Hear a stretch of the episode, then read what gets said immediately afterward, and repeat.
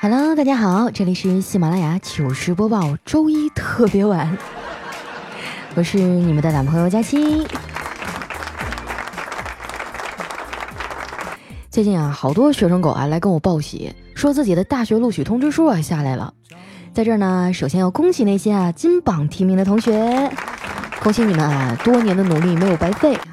那同时没考好的呀，也不要灰心，好好努力嘛。因为有句话说得好啊，越努力越幸运。你别不信啊，真是这样。举个例子，就比如说啊，我现在越努力的去工作，我的同事呢就越会把他们的工作推给我，所以啊，他们就越幸运。还有啊，对于那些考到四川上学的考生啊，我有一条很重要的社会经验啊，要传授给你，肯定让你受用终身。那就是啊，遇到啥困难不要慌，没有什么事儿啊是一顿火锅解决不了的。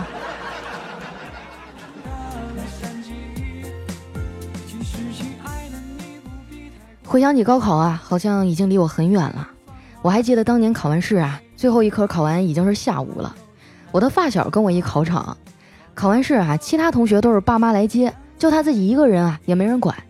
我当时也没在意哈，跟着我爸屁股后面就回家了。没想到当天晚上啊，他就给我打电话叫我出来吃饭。见了面不说话，就一个劲儿在那喝闷酒。我还以为他是考试没发挥好啊。后来呢，在我再三的盘问下，他才说了实话。原来啊，当天给他送到考场以后，他爸妈就直接坐着飞机去国外度假了。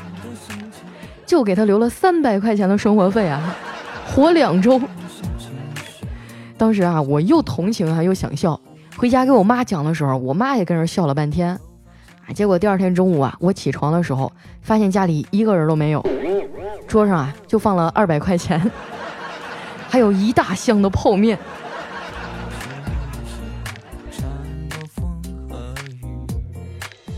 后来啊，我的录取通知书都寄到家了，我爸妈才从外面回来。说起我的大学啊，虽然不是什么重点大学哈，但是还真交下几个朋友，都挺土豪的，不仅有钱，人还不错。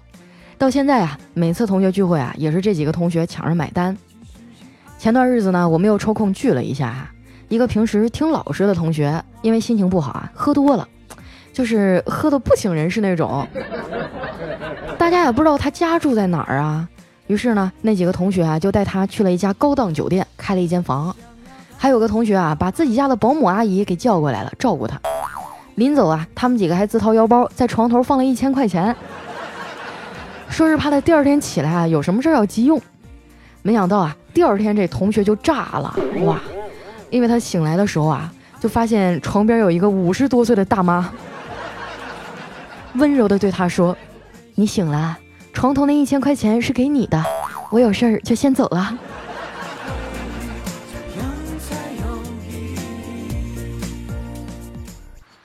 后来啊，有个同学因为工作调动呢去日本，我们几个人啊去机场送他。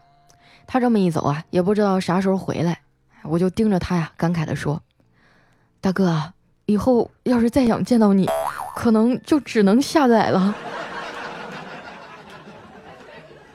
不过又仔细一想啊，好像那种电影里男的都不露脸吧？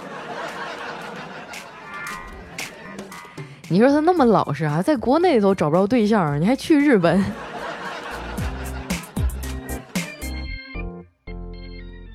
根据我多年的经验哈，这男生追女生呢，一般分为两种。第一种是追你的时候特别好，就不要命似的，各种温柔体贴浪漫，但是追到以后呢，就慢慢变得冷淡。第二种啊，就是像我哥们这种老实人，一开始呢很小心谨慎克制，然后啊就被无情的拒绝了。当然啊，还有第三种情况，就比如说像小黑这种啊死不要脸的。最近啊，我们公司换了个前台妹子啊，胸大腿长屁股翘，还长得特别好看。小黑没事儿就去缠着人家。一开始呢，这妹子还碍于同事关系啊，敷衍一下。后来觉得他实在是太烦人了，就不理他了。小黑啊也觉得面子有点挂不住了，就跑去质问人家：“丹丹，我对你做了这么多，你就熟视无睹吗？难道对你来说我什么都不是？”然后这妹子啊冷笑了一声说：“话也不能这么说，你打扰我的时候啊，我觉得你就是个苍蝇。小黑哪受过这挫呀？气得掐腰就和这姑娘吵起来了。啊，吵到后面哈，这姑娘就忍着怒气啊，打断他说：“小黑啊，要不从今天起，你的绰号就叫火锅吧。”小黑有点懵，为什么叫火锅啊？妹子啊，咆哮着说：“因为啊，我希望你快点滚。”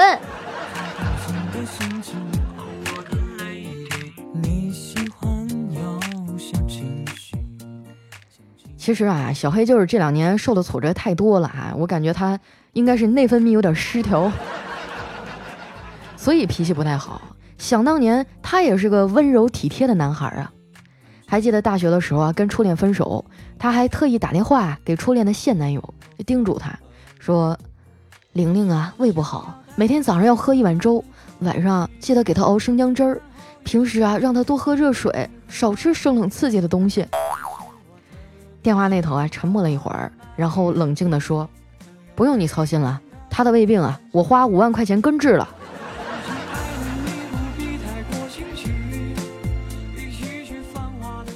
感情上啊一直受挫的小黑开始沉迷游戏，每天午休的时候啊，都要拉着调调、肖鑫他们几个打游戏。这几个人的脾气啊都不怎么好，结果就搞到一到午休啊，办公室里就各种的飙脏话，就比如说这样的：“啊，你是傻逼吗？”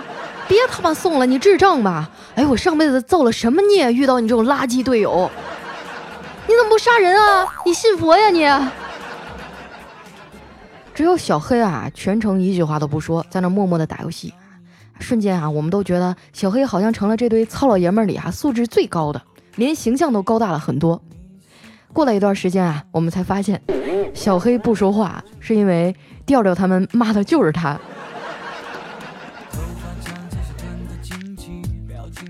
估计是总熬夜吧，小黑最近精神状态也不太好。跟我对接工作的时候呢，好几次都出了错。昨天啊，又把客户的资料给错，我就忍不住问他：“黑哥啊，你最近是不是通宵打游戏啊？怎么这么萎靡不振啊？”小黑啊，就咧咧嘴说：“不是啊，可能是最近的性生活太频繁了吧。”哎呀，老了，人每一次完事儿以后啊，我都累得两眼昏花。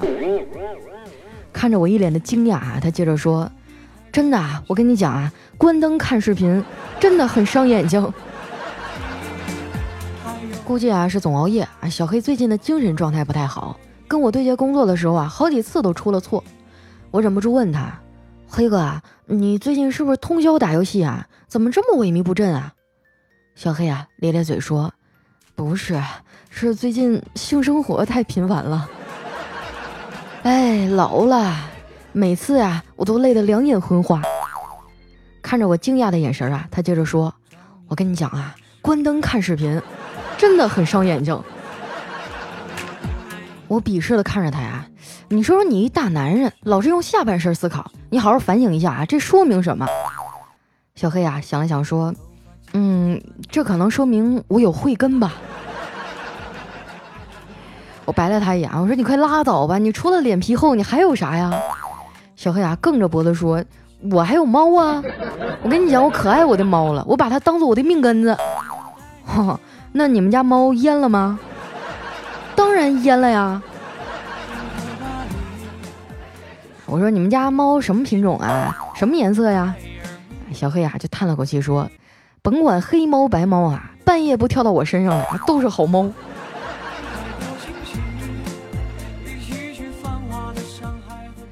和小黑相比啊，丸子也好不到哪儿去。前些日子呢，处了个对象，没多久啊就分手了。这人啊，一遇到困难啊就想回家。他加班加点啊，把工作提前做完了，跟我请了假，坐火车呀回了家。看丸子回来了呀，他爸妈都特别高兴。吃过晚饭呀，妈妈把他拽到一边，小声的问：“闺女啊，这几天都没见你发朋友圈，是不是和男朋友出了问题呀？”丸子听完啊，沮丧的点点头说：“嗯。”上个星期分手了，他妈听完啊，嘴都咧到耳朵根儿了，转身啊对他爸说：“哈哈，我猜的怎么样啊？赶紧的，一百块钱拿来。”在家啊，本来想得到点安慰哈，结果反而被挫了一顿。丸子就哭着给我打电话：“佳琪姐，你说他他之前对我那么好，为什么突然就变了呀？我说丸子呀，你知道吗？有人对你好啊，并不是特别了不起的事儿，可能是对方不停的换人，刚好就换到你了呀。丸子吸了吸鼻子啊，说：“可是他们都给我泼冷水，说我这样的是很难找到真爱的。”我语气坚定地说：“丸子啊，你听我说，以后谁要是给你泼冷水，你就烧开了再给他泼回去。”看着丸子啊，还是哭哭啼啼的呀，没有什么缓解啊。我说，呃，要不这样吧，我告诉你一个搭讪的小技巧啊，以后呢，你的成功概率就很高了。比如说啊，你和你喜欢的男生一起坐地铁，或者是坐公交车上班，你就趁着人多啊，挤过去问他，哎，我喜欢你很久了，能做我男朋友吗？这时啊，他就会抬头看你一眼，然后慌忙的站起来，提前下车或者去其他的车厢。这样一来啊，你就有座可以坐了，怎么样？是不是很开心？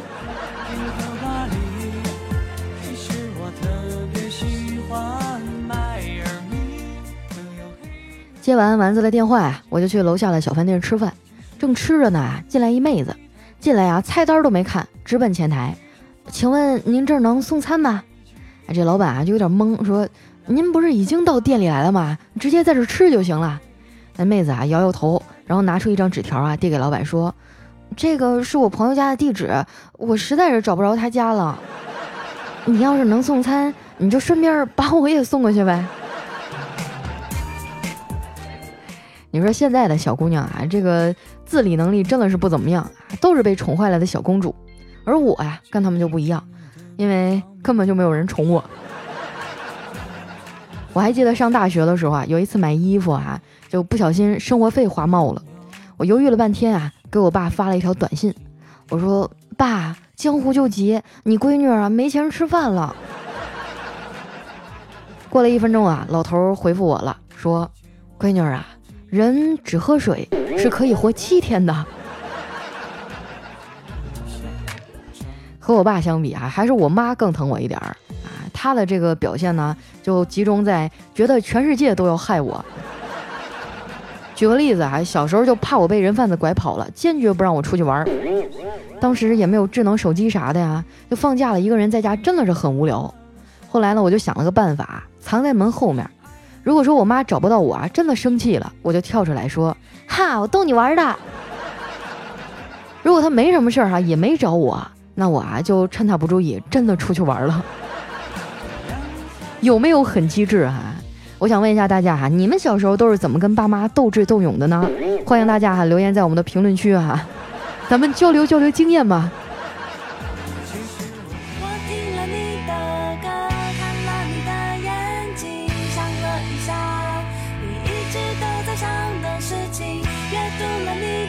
心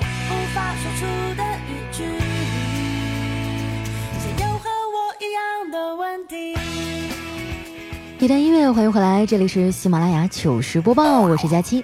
喜欢我的朋友呢，记得关注我的新浪微博和公众微信，搜索主播佳期，是佳期如梦的佳期哈，不要拼错了。那又到了我们留言互动的时间了。首先这位呢叫佳期的大暖阳，他说回想起上学的时候啊，假期最后一天赶作业，选择题呢蒙一半儿猜一半儿，大题啊写到不想写，就突然想起啊，翻到最后应该有答案啊。然后我就心情激动啊，哆哆嗦嗦的翻到那一页，发现啊上面写着一个大字儿“略”。你别和我说你们没有遇到过这种情况哈，我不信。啊，让我想起我小的时候写作业哈，也是都写到快吐了。但是我想了一个办法，就是把那个作业本呢隔几页撕掉一页，然后再把剩下的啊使劲的搓啊，就搓到皱皱巴巴的，就看起来很厚的样子。反正老师也没有发现。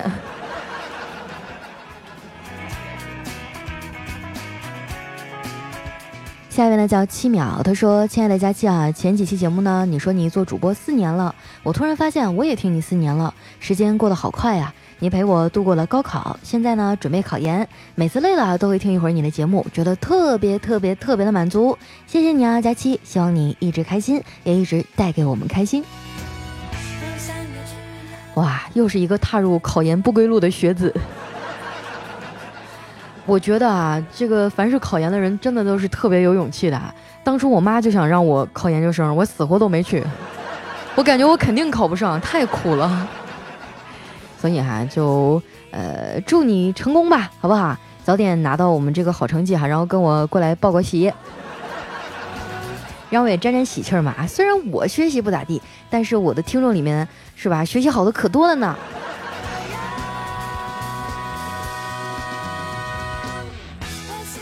下一位哈叫佳期的赘肉啊，他说佳期女神四年前开始都听了一遍之后啊，就断断续续听了。哎呀，丸子是哪来的呀？我中间停了一阵儿啊，我就发现已经接不上了。是佳期的孩子吗？佳期都生孩子了？你想啥呢？我可生不出来这二百多斤的孩子。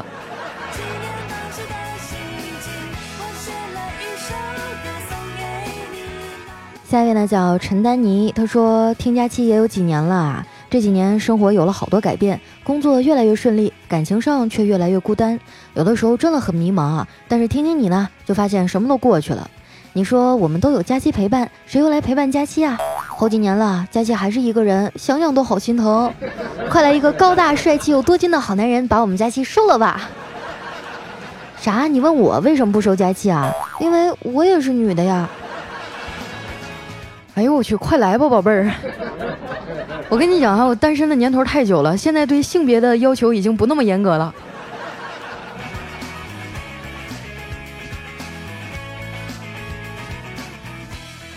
下面呢叫陆小雨，他说：“佳期啊，我刚和家里人视频聊天，本来聊得好好的，后来啊，因为家里人一句话，说的我现在心情很郁闷。”因为我最近身体不好嘛，又瘦了。他说啊，你要把身体养好，生个宝宝。现在也不小了，马上就到三十岁了。你知道吗？我真的超级反感，不知道是不是我心态的问题啊？反正别人一提到年龄，我就很反感。还没结婚的时候啊，就总说，哎呀，你都快三十了，怎么还不嫁人？现在结婚了，就说，哎呀，你都快三十了，还不生孩子？我真的好想翻个大白眼儿。我就想顺便说一句，哎呀，你都年过半百了，你是不是打算找阎王爷呀？但是我不能那么说啊，只能嗯嗯好好，装作不介意的样子。其实心里真的很难受啊。挂了视频，我立马就打开加气了，还好有你，谢谢你。哎呀，小雨啊，我简直太理解你这种感受了。不过呢，你还比我强一点，你已经进入了人生的第二阶段。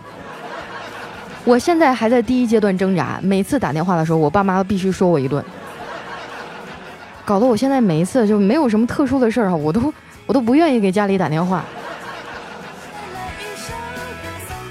每个人脚下的路都是自己选的啊，每个人的生命轨迹都不同，就为什么非要生拉硬靠的把我们往那条路上赶呢？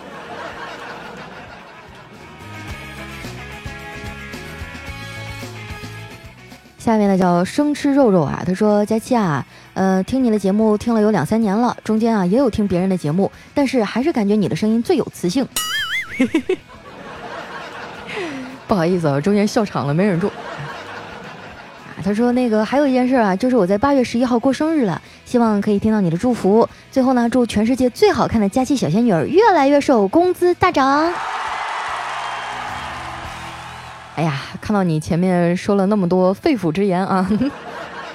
就祝我们的生吃肉肉生日快乐啊！八月十一号还有几天的时间呢啊！希望你能够收到好多好多的祝福，收到好多好多的礼物啊！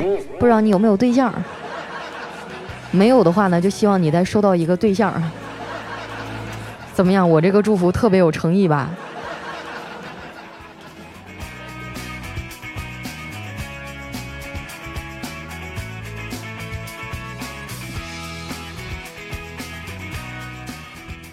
下一位呢叫佳期的男朋友张艺清啊，他说：“哎呀，好几期没有评论了，实在是不好意思，最近特别忙啊啊！前几天我下夜班的时候啊，竟然碰到一件在网上看到的事儿。那天我正好没开车啊，下班以后骑着单车回去，路过一个路口呢，发现一个戴着鸭舌帽的男孩站在一个骑电车的女孩后面，手伸到女孩的这个包里哈，在偷她的东西。当时我就一激灵啊，大喊了一声：‘姐，注意你后面的包！’”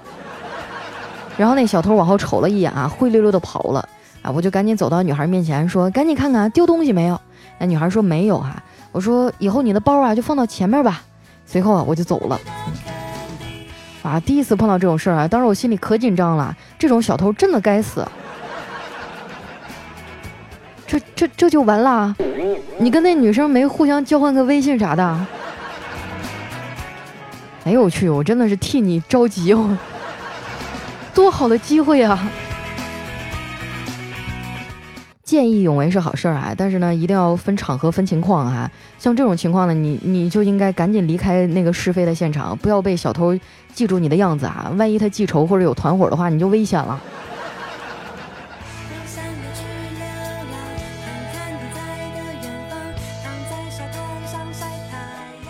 下面呢叫特爱佳期啊，他说在女朋友家吃饭啊，特别紧张，席间呢就跟他妈妈聊天儿，他说。阿姨啊，嗯，其实我已经在凑房钱了。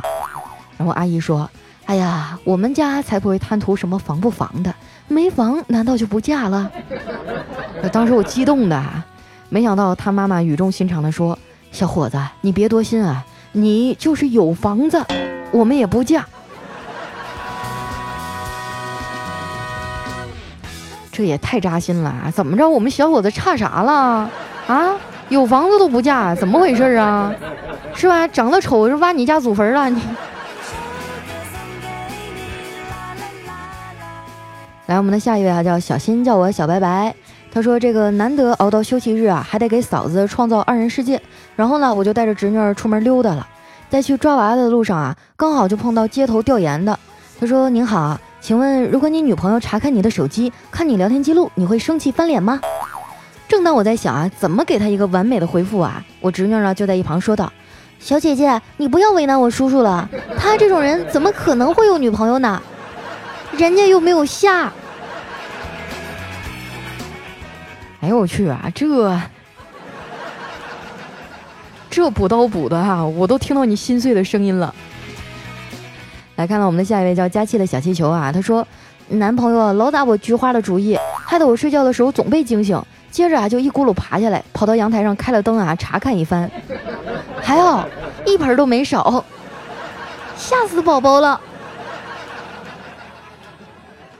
这位朋友哈，我觉得你真的是太欠揍了啊！赶紧的来来两个人把他架到阳台上抽一顿。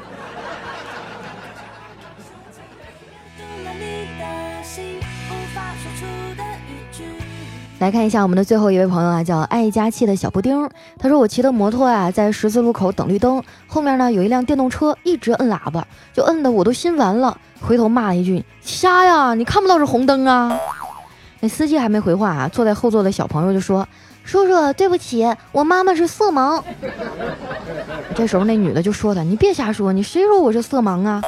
那小朋友说：那明明是红灯，不说你是色盲，我难道说你没素质啊？”你看啊，小小年纪就比他妈还懂事儿。好了，那今天的节目啊，就先到这儿了。呃，留言没有读到的朋友呢，也不要着急，在往后的日子啊，我会慢慢的说给你们听。那想要和佳期互动的朋友啊，记得添加我的新浪微博和公众微信，搜索主播佳期就能找到我啦。那今天节目到这儿就先结束啦，我们下期再见，拜拜。